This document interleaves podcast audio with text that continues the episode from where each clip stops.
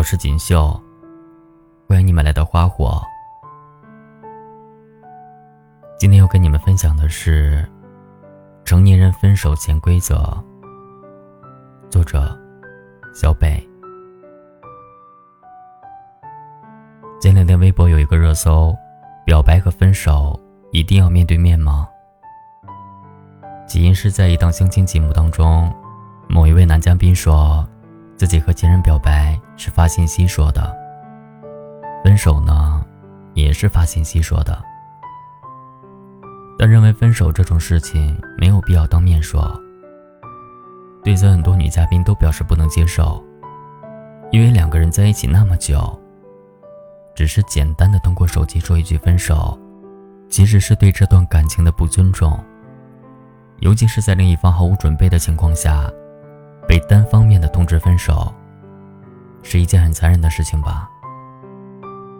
陈明在节目当中也说过，爱与不爱，都需要全身心的用力表达，因为屏幕上的文字传递的信息实际上少之又少，结合肢体和表情复语言之后，那句再见所蕴含的全部信息，才能够完整充沛的表达，无论起点。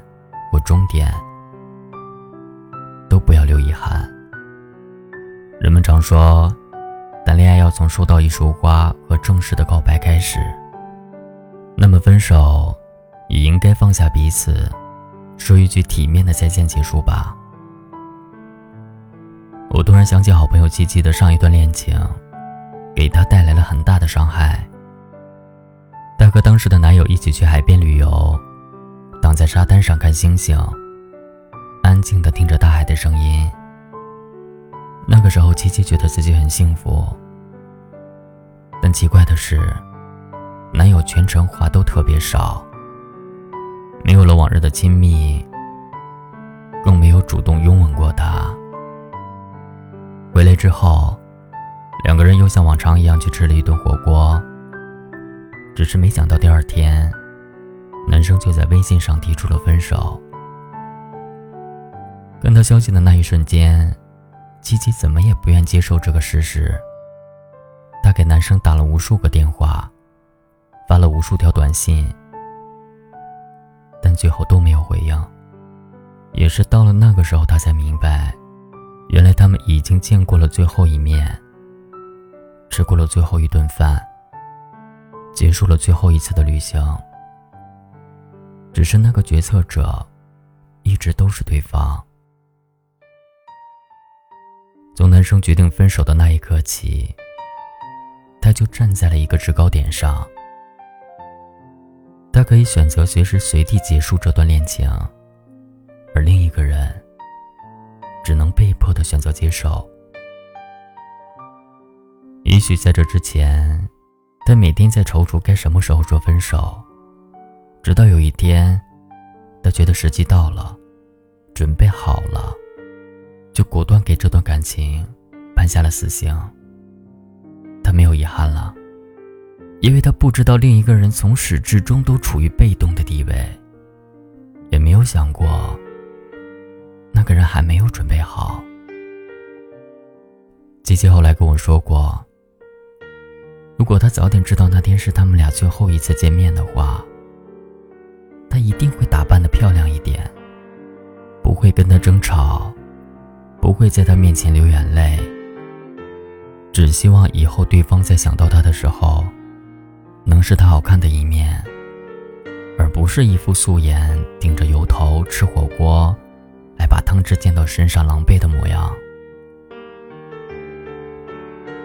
在那之后的很长一段时间里，他都被情绪反复左右着。总是怀疑自己是不是做错了什么事情，但又不知道具体是哪件事让对方彻底放弃了这段感情，所以整个人变得敏感又脆弱，自卑又胆怯，以至于后来好几年的时间，他都不敢轻易开启下一段恋情，生怕上一段的悲剧再次重演，也害怕自己再一次的被人丢下。其实我见过身边很多人分手，别说是见面告别，有的甚至连把分手说出口的勇气都没有。当他们想要放弃一段感情的时候，惯用的招数就是玩失踪、冷暴力，逼迫对方先提分手。你会发现，在分手之前的那段时间，他主动找你聊天的次数越来越少。你找他的时候，但也总是以忙或者失踪为借口。直到后来，你不找他了，他也不找你了，就这样，两个人默认了分手。但其实感情不应该是这样的。在刚勇曾经说过，一个好的爱情，它要有一个深刻的结尾。就像一个好的人生，要有一个像样的结束那样。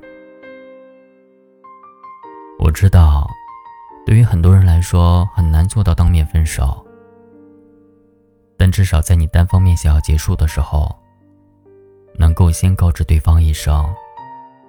我觉得我们没有必要走下去了。你是希望当面聊一聊，还是说就这样好了？给对方一个说再见的机会，也给这段感情一个体面的结束。如若以后不爱了，也希望你可以遇到一个温柔提分手的人。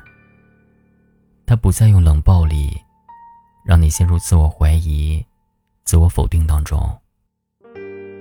好好开始，好好结束，也是成年人的一种默契，不是吗？